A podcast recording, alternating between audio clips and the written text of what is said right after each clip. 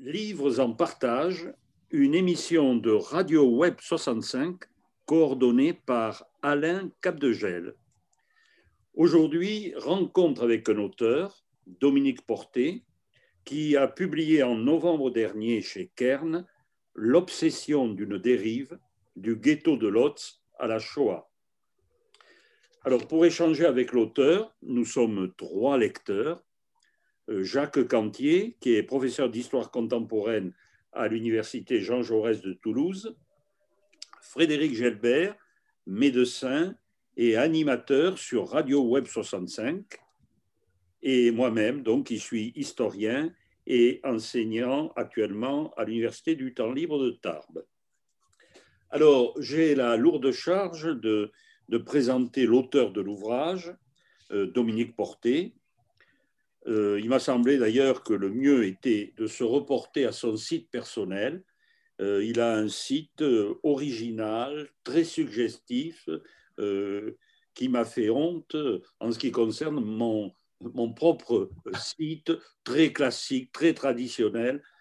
bravo à Dominique pour cela. Alors, on y apprend sur ce site qu'il est né au cœur de l'été, je cite, 1952 à Montauban, qu'il a été étudiant à une excellente université, l'université du Mirail à Toulouse, que là, il a fait un cursus complet en histoire, c'est-à-dire la licence, la maîtrise et la thèse, euh, sous la direction de Roland Trampé.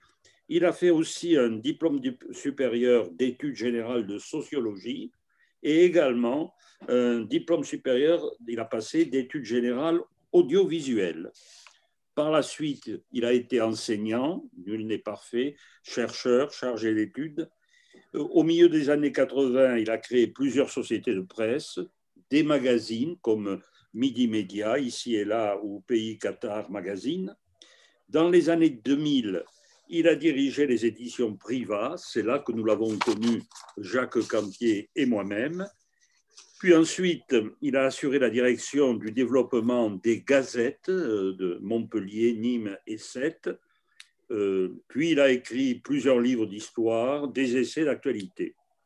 Alors, ça c'est le curriculum vitae, un peu, un peu brut, euh, mais sur ce même blog, on apprend par exemple qu'il admire des historiens, il n'est pas le seul puisqu'il s'agit de Fernand Brodel, de Roland Trampé, de Raoul Hilbert. Alors là, on arrive à la Shoah. Euh, euh, on nous dit qu'il admire des gens de presse, c'est ainsi qu'il les appelle, comme Maurice Nadeau, l'éditeur, François Maspero, Pierre Nora, historien et éditeur. Il admire aussi des penseurs comme Arthur Kessler, Simon Leys, Primo Levi, bien sûr, dont nous reparlerons peut-être, des personnes engagées comme Paul Lafargue ou Rosa Luxembourg, mais il admire aussi des saltimbanques comme Michel Audiard, c'est lui qui les appelle saltimbanques, mais ce n'est pas péjoratif. Michel Audiard, Boris Vian, euh, Francis Blanche, Jean-Yann. On peut également, toujours sur ce même site, un vrai caverne d'Alibaba, prendre connaissance de tous les titres des livres de sa bibliothèque, pas tous quand même, hein. euh, j'espère en tout cas, parce qu'il y a quelques lacunes. Euh, donc, on peut aussi connaître tous les pays qu'il a visités, les dessins, les peintures qu'il a aimées. Il a une inclination particulière pour le, collage et l'assemblage des images. Donc, c'est vraiment un site qui renseigne bien. Donc, je crois que vous connaissez à peu près tout de Dominique Porté. Maintenant, euh, si Jacques Cantier le veut bien, nous aimerions, enfin, nous le savons nous, mais pour les auditeurs, euh, qu'il nous rappelle le contenu de ce livre, euh, donc la de ce livre donc sur le, ghetto de Varsovie, le ghetto de Lodz, pardon. pardon. Bien, le, livre de Denis Porté euh, s'ouvre sur une scène euh, crépusculaire, hein, la crème du mois d'août 1944, lors de la liquidation du ghetto de Lodz. Un vieil homme aux cheveux blancs, accompagné de ses proches, s'embarque dans un train pour une destination inconnue. Ce vieil homme s'appelle Chaim Runkowski. Et euh, cinq ans plus tôt, lors de l'invasion de la Pologne par les forces allemandes, il a accepté donc le titre de doyen des Juifs du ghetto de Lodz.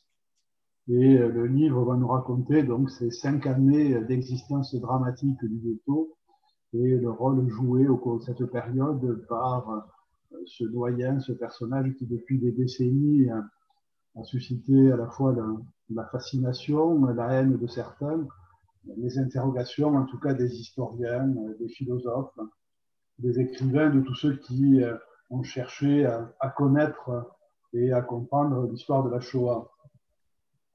Mais le livre de Dominique Portet est un livre à double entrée, euh, basé sur l'alternance entre des chapitres narratifs qui euh, évoquent, donc, euh, comme je viens de le lire, l'histoire du ghetto, et puis des chapitres plus intimes, plus libres, plus personnels, dans lesquels il retrace sa propre obsession de la période.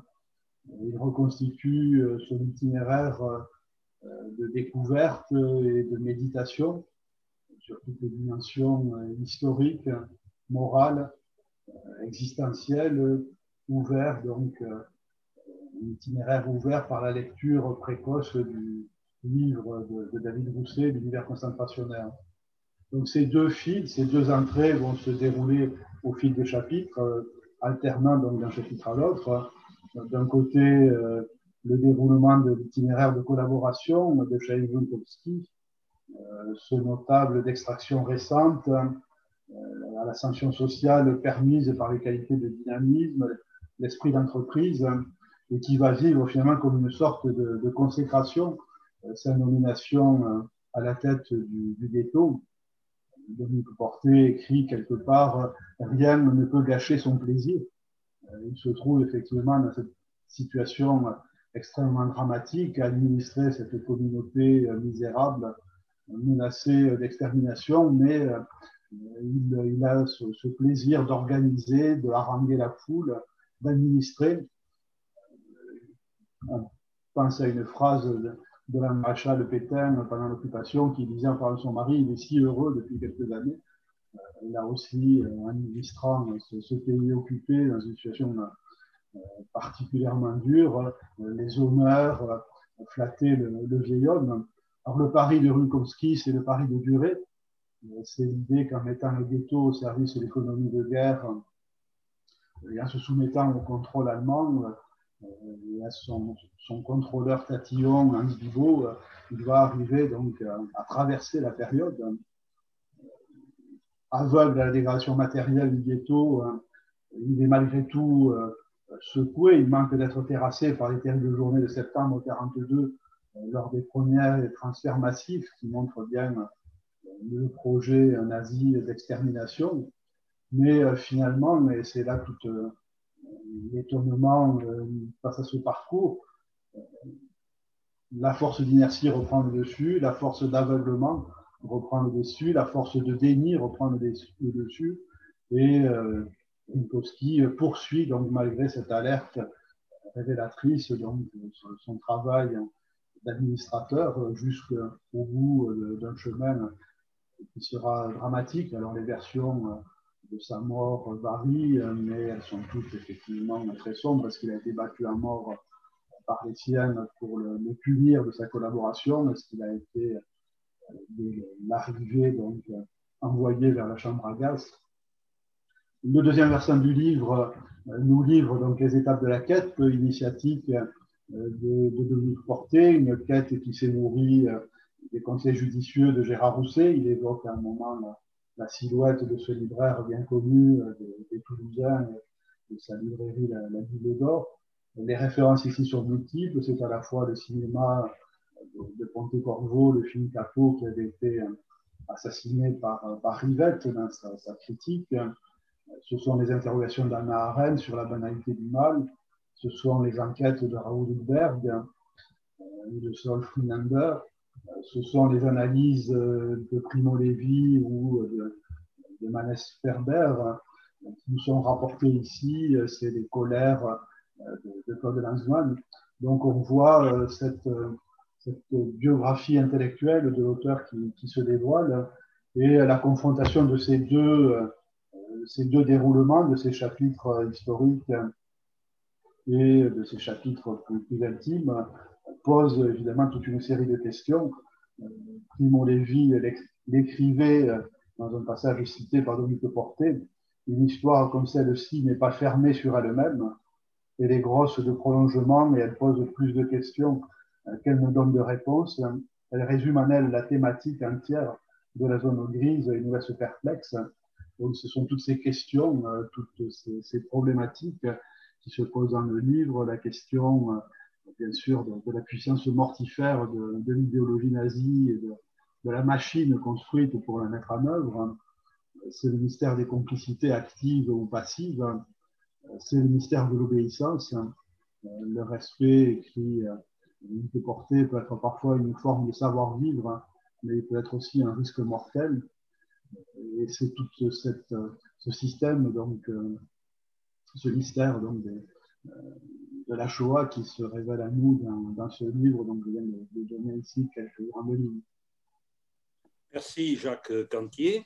Donc, euh, nous allons commencer donc à, échanger avec l'auteur qui n'a pas eu encore la parole.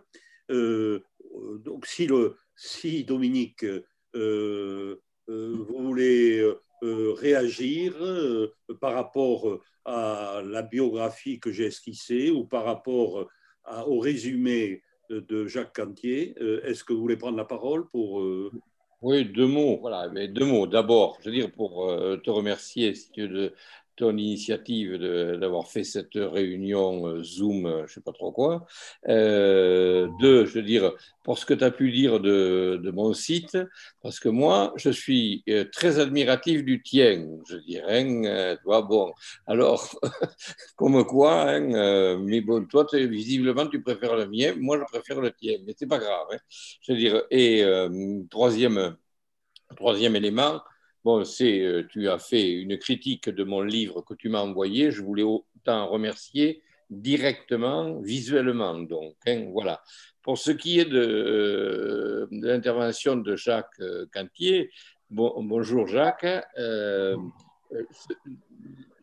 tout à fait d'accord, hein, je veux dire, évidemment, sur ce que tu as pu dire. Le livre, il y a une quarantaine, je veux dire, de de, chapitres, 40 chapitres, et il y en a 20 qui portent, qui sont d'une écriture narrative qui raconte une histoire avec donc euh, toutes les astuces, je veux dire, euh, un peu entre guillemets, hein, si on peut dire sur un sujet pareil, euh, d'intrigue, mais pour essayer de garder, je veux dire, le, le lecteur, je veux dire, en haleine. Et deux, je veux dire, il y a un retour sur ce qui a fondé Hein, euh, le terreau pour arriver euh, à ça, d'une personne euh, qui est la mienne. Mais de cette personne, je dirais, je, l'ai fait j'ai fait en trois temps parce que c'est à la fois la personne et c'est à la fois une interrogation sur cette histoire.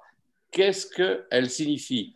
Tu l'as bien dit, en particulier du point de vue de la question du pouvoir, du pouvoir donc de l'obéissance, de la désobéissance, de la question, je veux dire, et de l'espèce de jouissance que peuvent avoir un certain nombre de gens dans le pouvoir, avec tous ces excès, je dirais, qui les aveuglent. L'exemple que tu prenais de Pétain est extraordinaire, je veux dire, en plein milieu, je veux dire, de, cette espèce de, désastre absolu. Je veux dire, euh, sa femme, elle dit, il n'a jamais été aussi heureux. Je veux dire, tu te dis, putain, il en faut beaucoup, hein, il en faut pas beaucoup pour être heureux, ou il en faut trop. C'est incompréhensible, je dirais. Mais et là, c'est vrai qu'avec Rumkowski, tu as un personnage dont on se dit, mais, jusqu'où il peut aller Je dirais, euh, quand ça termine sur les chapitres, je veux dire, euh, de la déportation finale, je dirais, mais avant, il y a combien d'étapes Je dirais, il les, il les passe jusqu'au bout, jusqu'au bout, jusque même dans le, euh, quand il monte dans le train, où il pense qu'il euh, va être accueilli comme, euh, comme un prince, comme un roi, sur une destination qu'il veut, euh, qu'il pense être inconnue, je dirais. bon, voilà. Alors, donc, et, la, deuxième chose qu'il y a, c'est que dans, dans, cette partie-là, hein, c'est-à-dire ce sont les chapitres, si je me rappelle bien, père, je développe d'une part, je dirais, ces thèmes, et préalablement, je développe les éléments sources premières que j'ai eus.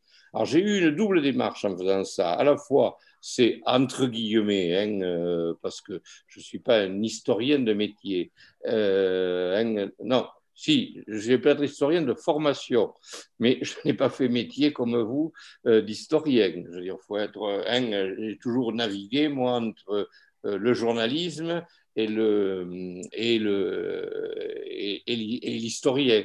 Mais j'avais, quand j'étais jeune, une phrase qui m'a. Après, j'arrêterai je pourrais parler pendant des heures, mais plus personne ne pourra, aura le temps de parler. Euh, euh, j'avais une phrase qui a un peu toujours, euh, m'a toujours marqué. Hein. c'est la fameuse phrase de, comment il s'appelle, Roger Martin Ducard, si je ne me trompe pas, dans Jean Barrois, où il dit à un moment donné l'historien, c'est le journaliste du passé et le journaliste, c'est l'historien, je veux dire, du présent. Et euh, ça doit résonner un peu chez vous, qui avez fait euh, tout un tas de, travaux, hein, et, Jean-François a été à, l'origine de cette euh, histoire, de, cette histoire immédiate. Hein.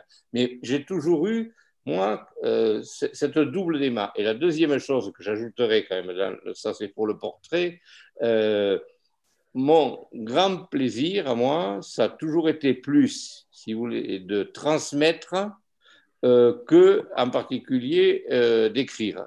J'ai un grand plaisir quand j'étais éditeur. J'ai eu un grand plaisir quand j'étais éditeur de presse ou, je veux dire, de, livres. Euh, euh, le plaisir, c'était d'arriver à faire émerger, je veux dire, un certain nombre de choses le, texte là que j'ai fait, il est ultime. J'ai mis beaucoup de temps et je me suis toujours dit pourquoi j'ai mis autant de temps. Et dans les raisons, il y en a une, c'est que en fait, euh, je préfère éditer les autres que, que écrire moi-même, hein, pour être clair. Voilà. Merci. Bon, euh, sauf si Jacques Cantier veut répondre tout de suite, non. Euh, donc on peut passer la parole à Frédéric Gelbert qui a lu ce livre en entier, évidemment, euh, et qui donc peut donner ses réactions. Donc d'abord, avant de poser les quelques questions qui me sont venues, parce qu'il y a plusieurs questions qui viennent dans les livres, quelques réflexions de lecteur d'abord, parce que ça riche qui, qui m'a passionné, avec une écriture efficace. Et je voudrais relever quelques, quelques belles formules, au moins une par exemple. Pour caractériser l'attitude du peuple allemand, je, vais vous, je vous cite une ignorance, une ignorance choisie pour une complicité tacite. En une phrase, quelques mots, tout est dit. Une ignorance choisie pour une complicité tacite. C'est aussi un livre qui n'est pas dans le lyrisme, c'est un livre en retenue. Vous vous lâchez, vous lâchez un peu les rênes dans le dernier chapitre, et là je vous cite, j'avais beaucoup de mal à passer de l'émotion et de l'empathie à la rationalité. On sent, on sent que vous, voulez absolument rester dans le ton juste et, pas vous laisser emporter par euh, l'émotion bien naturelle qu'on pourrait avoir devant les, scènes que, vous, que vous rapportez. toutes les, qualités soulignées par, euh, euh, Frédéric Gelbert, bon, je les ai à peu près ressenties de la même manière. Moi, j'ai j'ai beaucoup admiré la construction du livre que Jacques Cantier a appelé dès le départ, euh, parce que je la trouve vraiment originale, j'irais même à dire jusqu'à géniale, hein, parce que cette juxtaposition du récit d'une histoire, les chapitres pairs, et d'une histoire du récit, les chapitres impairs, ça c'est une très belle idée, hein, euh, vraiment. Euh, alors, dès qu'on on comprend, parce qu'au départ, euh, il faut quelques, euh, un chapitre ou deux pour bien comprendre la démarche. On se dit, attention, c'est très désagréable, on va devoir abandonner le ghetto de Lotz pour retrouver M. Porté en train de se gratter la tête et de chercher, euh, de chercher des idées. Et pas du tout. Tu as réussi, d'une part, à ménager un vrai suspense pour Lotz, enfin un vrai suspense, le mot évidemment est, ridicule. Euh, tout le monde en sait bien comment ça va finir. Mais euh, tout de même, euh, pour le sort là, du, du, président de, de l'OTS, on ne sait pas tout à fait comment ça va, évoluer. Donc il y a un vrai suspense. Et également, ce qui est très difficile, pour suivre ta démarche, comment tu vas découvrir. Donc ça, c'est une réussite totale. Euh, Jacques, tu es bien d'accord, je pense, non Oui, cette idée de, l'écriture sur deux modalités, est-ce que c'est imposé d'emblée? L'idée, d'abord, de, faire, de jouer sur cette alternance, elle, elle est d'abord, il y a quelque chose qui est de l'ordre du fond. Hein Ce qui est de l'ordre du fond, je dirais, c'est que euh, je, je, voulais, je dire, donner euh, au lecteur l'ensemble des miennes, là, hein, ce n'est pas la totalité sur le sujet, l'ensemble des sources possibles pour lui expliquer, je dirais, euh, comment j'arrivais euh, à partir de, de, toutes ces sources à ce à quoi euh, j'arrivais, à cette reconstruction, je dirais, de, du ghetto de Lotz. Et je voulais le faire, j'aurais pu le faire autrement, c'est-à-dire qu'en clair, je mettais ça dans un texte unique et je le mettais en bas de page dans les notes. C'eût été pour moi un peu, et on s'est connu quand j'étais chez Privat, j'ai toujours été beaucoup contre les notes. Hein. Euh, les notes et les bas de page, je veux et les notules, ça me dépassait. Je veux par, un souci de strict euh, pour le lecteur.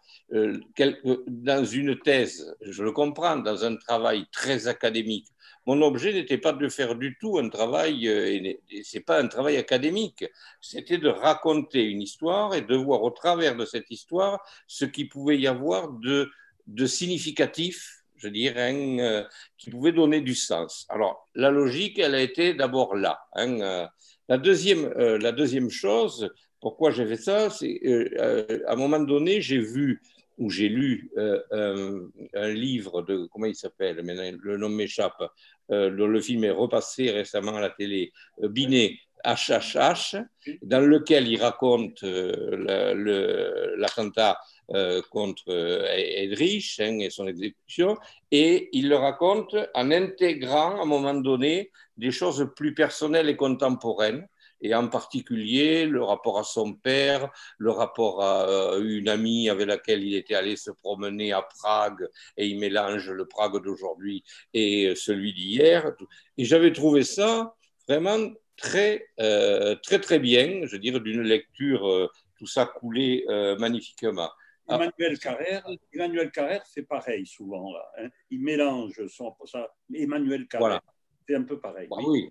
Voilà, tout à fait. Et donc, voilà. J'avais pensé aussi à un, livre de Javier Cercas, je ne sais pas si vous l'aviez lu, Le monarque des ombres, euh, où il raconte euh, l'histoire d'un de ses grands-oncles morts euh, du côté franquiste pendant la guerre d'Espagne. Et là aussi, effectivement, il y a des chapitres purement historique où il raconte l'itinéraire de ce personnage, les batailles auxquelles il a participé de façon distanciée. Et l'autre partie du livre, c'est l'enquête, ce que lui, euh, aujourd'hui, euh, en 2020, euh, en Espagne, peut penser de ce, de, ce grand-oncle franquiste des années 30, l'histoire de la famille. c'est vrai que cette question de la place de l'auteur, finalement, apparaît de façon plus importante aujourd'hui dans les démarches. Euh, oui, et elle apparaît euh, aussi dans beaucoup d'historiens. Euh, vous êtes mieux placé que moi pour, lire tout ça, mais depuis, je veux dire, comment il s'appelle, ce qu'avait lancé Nora, l'égo-histoire, où il a essayé de faire raisonner un certain nombre d'historiens patentés et reconnus en leur disant mais pourquoi vous êtes vous de l'humour intéressé à la mort? Enfin bref c'était pas formulé comme ça mais ça, aboutissait euh, à, donner une compréhension de l'auteur par rapport à ces problématiques à ces euh, à, ces, chocs, à ces accidents de vie ou à certaines influences qui remettaient, qui, qui, refondaient en fait, qui pour permettre de refonder, qui refonder sa démarche.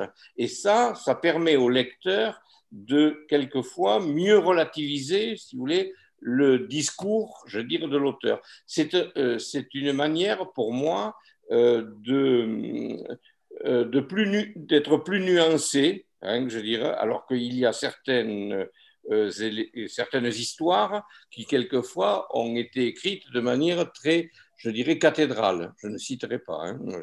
voilà. Euh, moi, ce qui m'a euh, également fasciné dans le livre, c'est finalement euh, la présence de ce personnage de Chaim Rukomski chez un très très grand nombre d'auteurs. alors moi j'en connaissais un peu l'existence à partir d'un roman d'un auteur suédois, je crois que ça s'appelle Les Dépossédés. il évoque le, le ghetto de Lodz et ce personnage de Shane avec une vision encore plus sombre peut-être que, dans le vôtre, mais on voit que ce, personnage, il, est, il a été au cœur des, réflexions d'Anna Arendt, de Primo Levi, et ce qui m'a aussi intéressé, c'est de voir finalement la, variété aussi des, jugements qui sont portés sur le personnage, depuis l'extrême sévérité de, certains jusqu'à une forme je ne dis pas d'indulgence, mais de Primo Levi euh, qui euh, n'accable pas finalement ce, personnage hein, avec euh, à la fois tout, le caractère dérisoire de cet autocrate de non fantôme, mais finalement on se dit que l'histoire aurait pu être moins sévère pour lui si, si l'attentat contre Hitler avait réussi, si l'armée rouge était arrivée plutôt à, à Lotz avant l'été 44 peut-être est-ce qu'il aurait ménagé euh, un certain nombre de vies et on aurait été plus, plus indulgent à son égard l'est. Donc, il y a cette grande variété des jugements sur le personnage.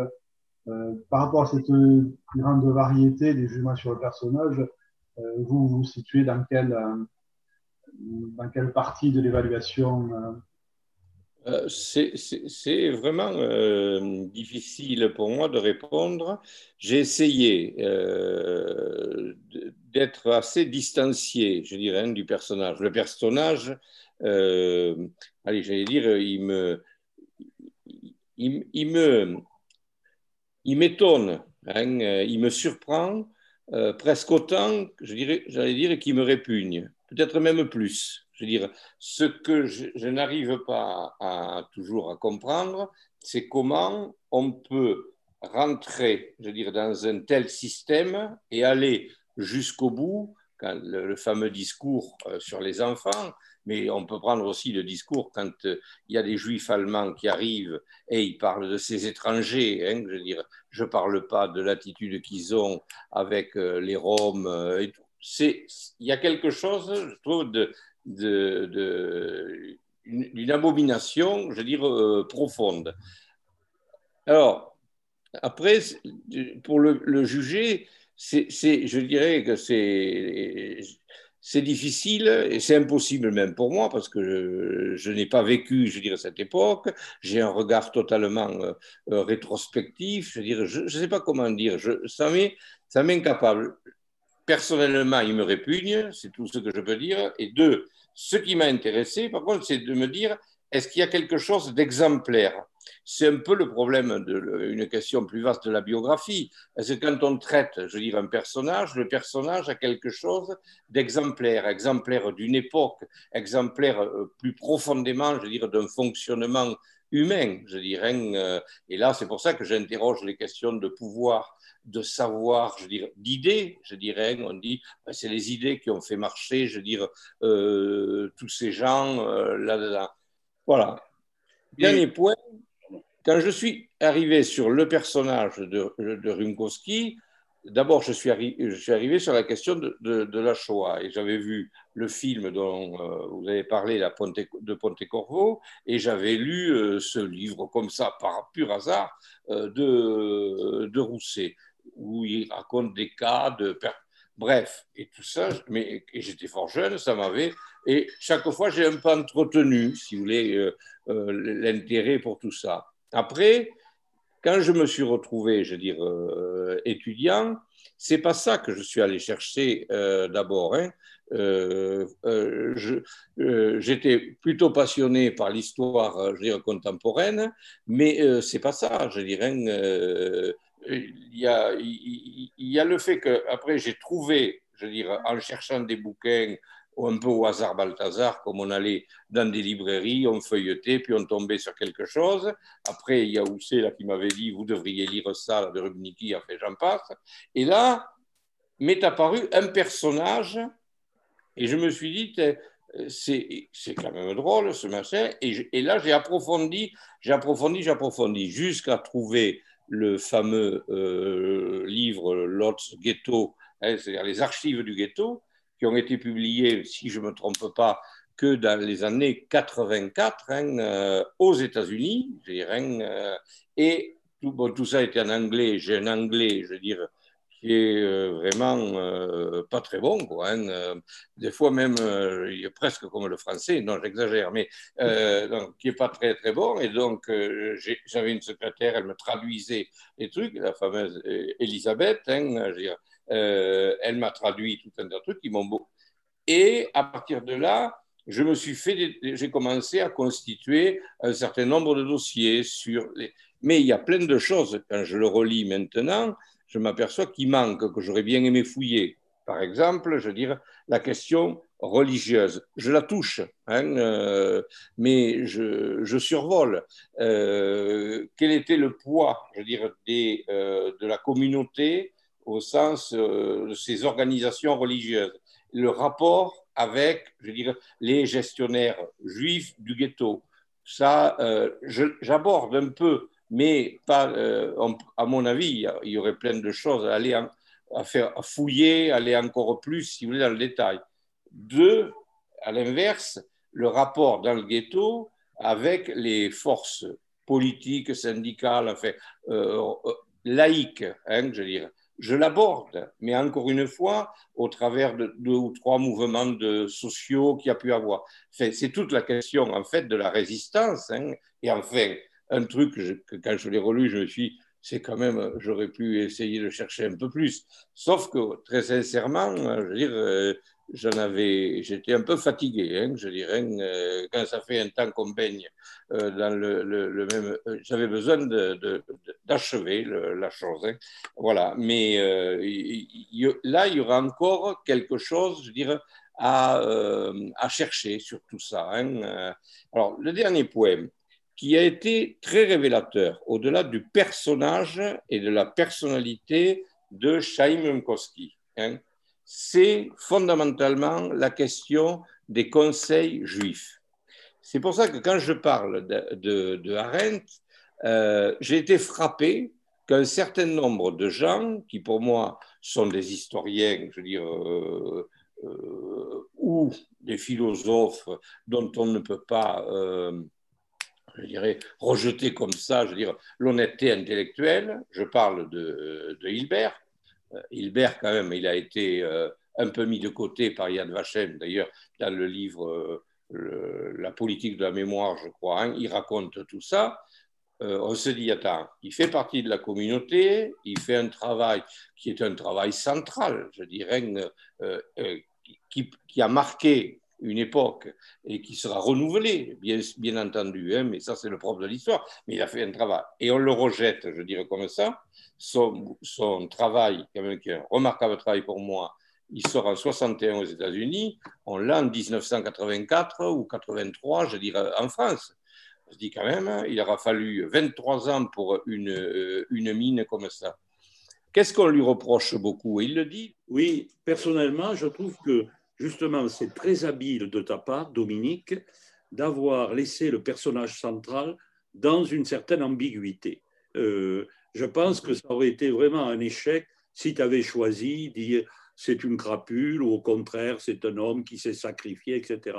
Sans, cesse, en te lisant, hein, même si on a bien une opinion, il y a bien évidemment, on voit, on voit bien certains de ses défauts marqués, mais euh, il se rachète à certains chapitres, on hésite, tu dis ah mais oui, mais pour les enfants il était formidable, etc. Donc moi je trouve que ça, euh, c'est plein de nuances et euh, c'est très intéressant. Il, est vrai, hein, il est vrai que dans des situations comme ça, on peut avoir des cas de figure qui vont, je veux dire, de euh, l'acceptation, le compromis, la, jusque, je veux dire, euh, à euh, la révolte et l'opposition la plus acharnée. C'est évident, il y a tout le panel, je veux dire, des comportements que l'on peut trouver, je veux dire, là-dedans. Néanmoins, et là je réponds aussi à la, la question de Jacques tout à l'heure, hein, le personnage de Rumkowski m'a intéressé parce que je trouve qu'il illustre. Il illustre quoi? Il illustre quand même un peu ce qui a été une grande clé, je veux dire, un élément de problème entre la communauté juive et une partie de la communauté, en tout cas dans ses institutions les plus représentatives, hein, si je peux dire, hein, et euh, un certain nombre, je veux dire, d'historiens. C'est le cas de Hilbert, c'est le cas de, comment il s'appelle, de euh, Friedler, je veux dire, euh, je pourrais en citer d'autres, qui à un moment donné se sont affrontés. C'est même le cas pour moi d'Arendt. Hein, je veux dire, Arendt, on parle de la banalité, je veux dire, du mal, et on dit, bon, elle s'est trompée, patin oui, en grande partie, je veux dire, euh, elle parle du personnage, elle théorise sur la banalité du mal, sur un personnage qui se retrouve en procès à 55 ans et qui a toutes les chances de terminer au bout d'une corde. Je veux dire, d'évidence, je veux dire, il faisait plutôt l'agneau perdu, je veux dire, qu'il n'allait faire euh, le, un morceau de bravoure, hein, je veux dire. Mais quand euh, il est euh, en, comment s'appelle, en, Argentine, euh, il a participé à des courants nazis, il était, il était engagé, je dirais, idéologiquement là-dessus, avec une certaine virulence euh, par rapport à la question des juifs. Il n'était pas d'une banalité absolue. On n'est pas dans une banalité absolue quand on se retrouve, je veux dire, le, deuxième homme, le troisième homme, le quatrième homme ou le cinquième homme d'une opération aussi, euh, aussi importante et monstrueuse euh, que l'extermination des juifs. Bon, mais, fait, mais on l'a beaucoup. Alors que le problème, il, était, il est moins là avec Arendt. Il est sur la question des conseils juifs, la question des jurendats est-ce que ce type d'organisme que la communauté, qu'une partie de la communauté a accepté à un moment donné, il fallait l'accepter? Est-ce que, deuxième question, et euh, comment il s'appelle, euh, Raoul Hilbert y répond en disant oui, hein, hein, est-ce qu'ils ont participé, je dire, à l'extermination en, étant, euh, en, évitant une désorganisation, en travaillant dans le sens que voulaient les Allemands? Et ça, cette question des conseils juifs, moi, pour moi, ça a été central. Et c'est ce qui m'a amené au ghetto de Lotz. Parce que quand j'avais lu un truc d'un monsieur qui s'appelle Blum, BL 2OM, c'était un article paru en 46-47, si je ne me gourre pas, dans l'État moderne. Je l'ai trouvé par hasard. Hein. J'étais à Saint-Cernin un dimanche matin, je te retrouve un vieux numéro d'État, euh, l'État moderne, la, la, rue de Sartre, et à l'intérieur, il y avait un papier, euh, long, un long article là-dessus. Je l'avais lu, mais je dit, c'est pas possible, je dirais. Euh, et, c'est cette question-là, c'est une question aussi qui m'est venue quand en France, on étudie euh, la question de, de l'antisémitisme et de l'attitude d'une partie de la communauté juive avant, euh, je dirais même, euh, la défaite, hein, je dirais, de, 39-40, hein, avant la guerre, où là, une partie de la communauté juive prend position pour dire les juifs étrangers, c'est eux qui foutent la panique. Je dirais, euh, il y en a qui ont pris position, je dirais, clairement et nettement là-dessus. Il y en a un qui a fait un article, deux bouquins, euh, Rachfus, hein, je dirais, il est très. Ça, il ne les rate pas, je dirais, mais c'est cette espèce d'ambiguïté qu'il peut y avoir au travers des institutions officielles à un moment donné qui, de compromis, je veux dire, euh, en compromis, aboutissent en fait, je veux dire, euh, à, laisser, à, laisser, à, laisser, tout faire. Ils pensent que par leur attitude, ils vont, ralentir, euh, ils vont ralentir je veux dire, le processus, ils ralentissent rien. Ils participent de euh, sa mise en place et de son accélération. Et c'est là-dessus, je pense, que Friandler et que Hilbert ont à un moment donné été. Euh, Hilbert, si je me rappelle bien, il, les critiques qui étaient formulées en Israël et qui ont été formulées par certains historiens, c'était de dire il, il renie, je dirais, il profane les morts moi, j'ai lu, je dirais, faut, il faut le lire parce que c'est quand même très aride, je trouvais, le, texte d'Hilbert. Il y, a, une matière, euh, la destruction des Juifs d'Europe, mais franchement, je ne trouve pas qu'il profane. Je veux dire, franchement, hein, Mais c'est le, le, génie des nazis d'avoir su utiliser ces intermédiaires. C'est évident. Hein, et d'avoir fait faire le sale boulot par, par des gens du groupe. C'est pareil dans les camps de concentration. Bon, comme à Buchenwald, par exemple, c'était les politiques qui étaient chargés souvent de faire les listes des condamnés ou des gens qui allaient euh, dans les différents commandos. Donc, euh, alors, ils en sauvaient certains, mais ils devaient. Euh, donc, c'était machiavélique. C'était. Jacques, tu veux peut-être répondre Oui, il y a la question de l'obéissance et de la désobéissance qui, effectivement, est, centrale. Moi, je me rappelle d'avoir rencontré pour ma thèse un compagnon de la Libération, José Aboulker, qui est décédé il y a quelques années. Et je lui ai demandé donc, quelle était l'origine de la résistance. Il m'avait expliqué qu'il l'esprit de désobéissance, qu'on ne pouvait pas être euh, résistant euh, si euh, on était trop respectueux des institutions, si on était trop tourné vers l'accommodement et le, compromis.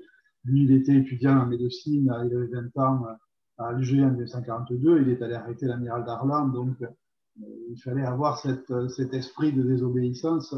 Et effectivement, c'est une des, des, grandes questions qui traversent le livre. Et c'est vrai que certains ont, ont cette, cet esprit de désobéissance, d'autres ont une, une, pente qui les mène vers la, la suite de, de l'accommodement. C'est un peu le, le, problème central et qui apparaît ici. Oui, c'est vrai que les mécanismes de la soumission, de la collaboration, ils sont au cœur de ton livre, là, Dominique. Hein. Oui, oui, tout à fait. Et ça, c'est passionnant. Oui, euh, Dominique, tu veux réagir?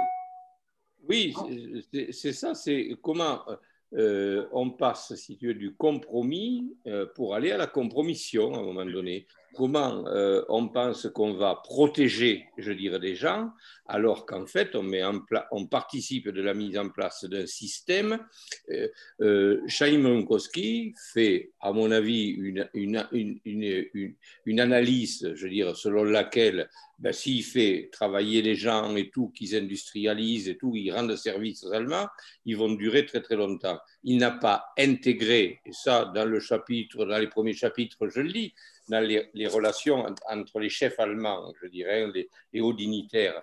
Pour eux, je dire, le, le, ghetto, c'est juste euh, un point transitoire. C'est absolument pas, je dire, un point qui va avoir un développement propre et, et qui une fin, on ne sait jamais quand. Je dirais, pour eux, c'est un parking. Et une naïveté un peu parfois chez euh, Chomsky parce que euh, il c'est difficile d'imaginer le degré de, de, perversité des nazis. Euh, oui. Euh, donc, euh, tu le montres bien, ça aussi. À la, à la, fois, à la fois, oui, il y a un degré de perversité des nazis et un degré de naïveté. Mais les nazis, si tu veux, leur perversité, elle est, je dirais, cohérente avec leur discours de surautorité, j'en passe, c'est les meilleurs, hein, de, de, destruction des ennemis euh, juifs, rouges, les judéo-bolcheviques. Bref, il y a, toute une armature qui peut dire il y a une cohérence. Dans, dans, les, dans Chaim euh, c'est pas ça. Je pense pas. Je, je dis, il fait pas d'analyse parce qu'il s'aveugle. Il veut pas le voir. Et pourquoi je pense qu'il veut pas le voir?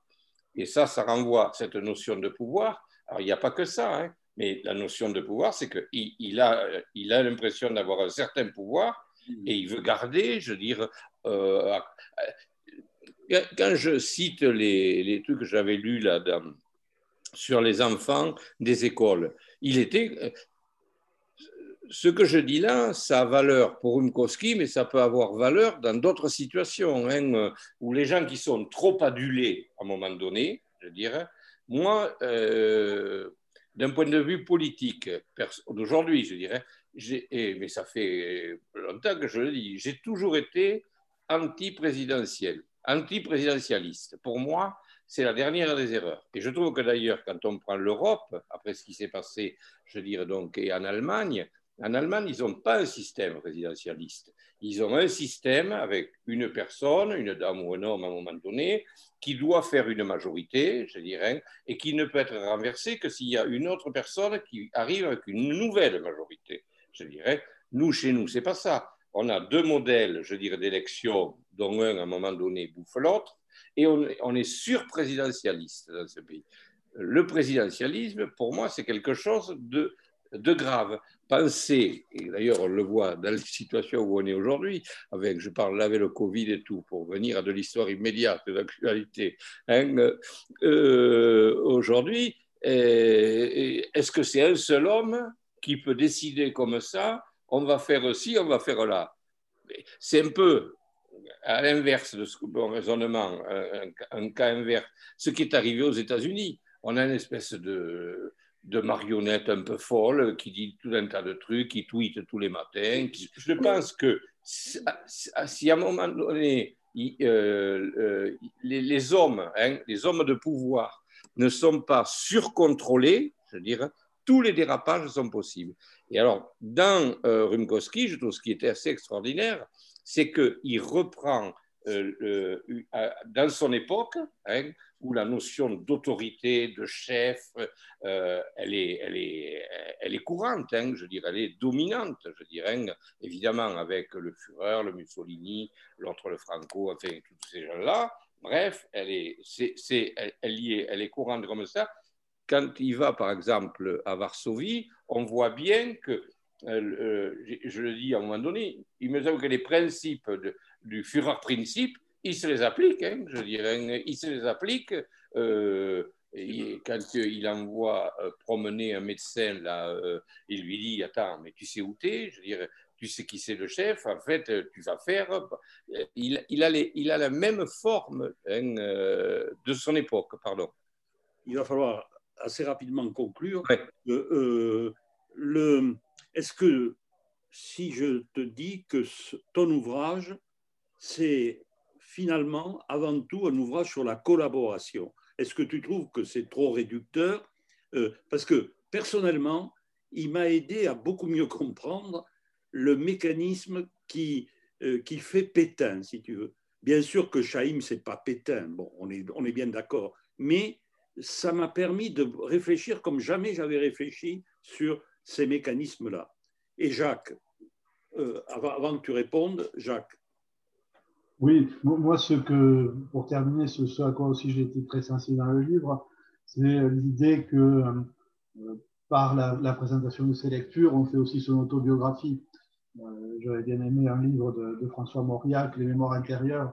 Il disait, je ne vais pas vous raconter ma vie, mais je vais vous lire les livres qui euh, ont compté dans ma vie, et ce sera une façon de, vous la présenter.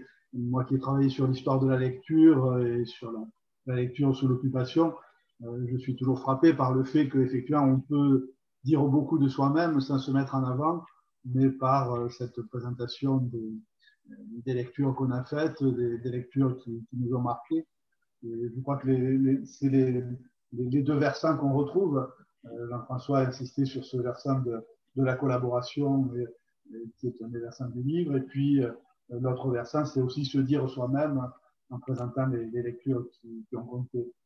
Moi, depuis Les Bienveillantes de Little, je n'avais pas lu quelque chose sur, mais j'ai beaucoup moins lu que vous deux, hein, que toi, Jacques Cantier, et que, euh, et que Dominique sur cette période. Hein. Mais depuis donc la lecture des Bienveillantes, je n'avais pas lu un livre aussi fort sur ces questions de la Seconde Guerre mondiale. Euh, Dominique, tu as la parole pour conclure. Hein, c'est très vite.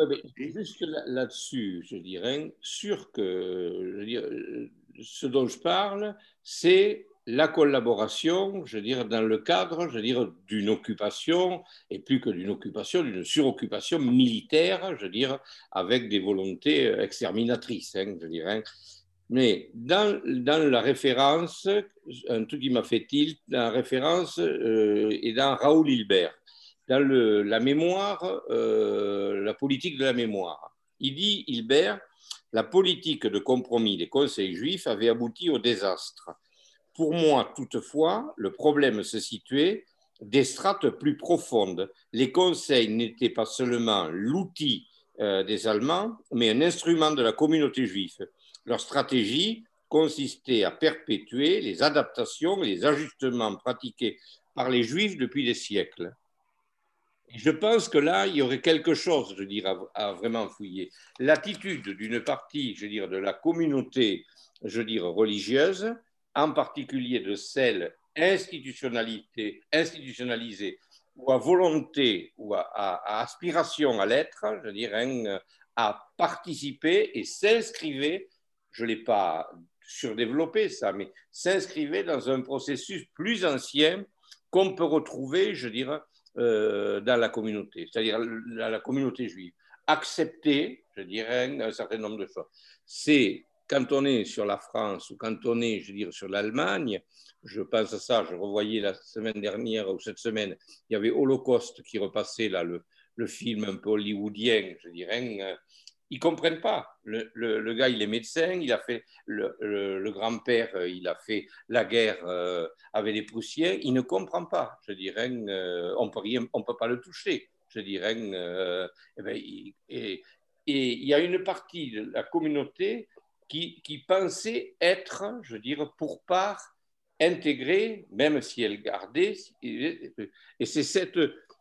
Et, cette, et alors, sur quoi, sur où ça se fonde Ça se fonde en, fait dans une, une extrapolation euh, politico-religieuse euh, proche de la folie, je dirais, c'est-à-dire que c'est le peuple, le peuple juif, il est là pour souffrir.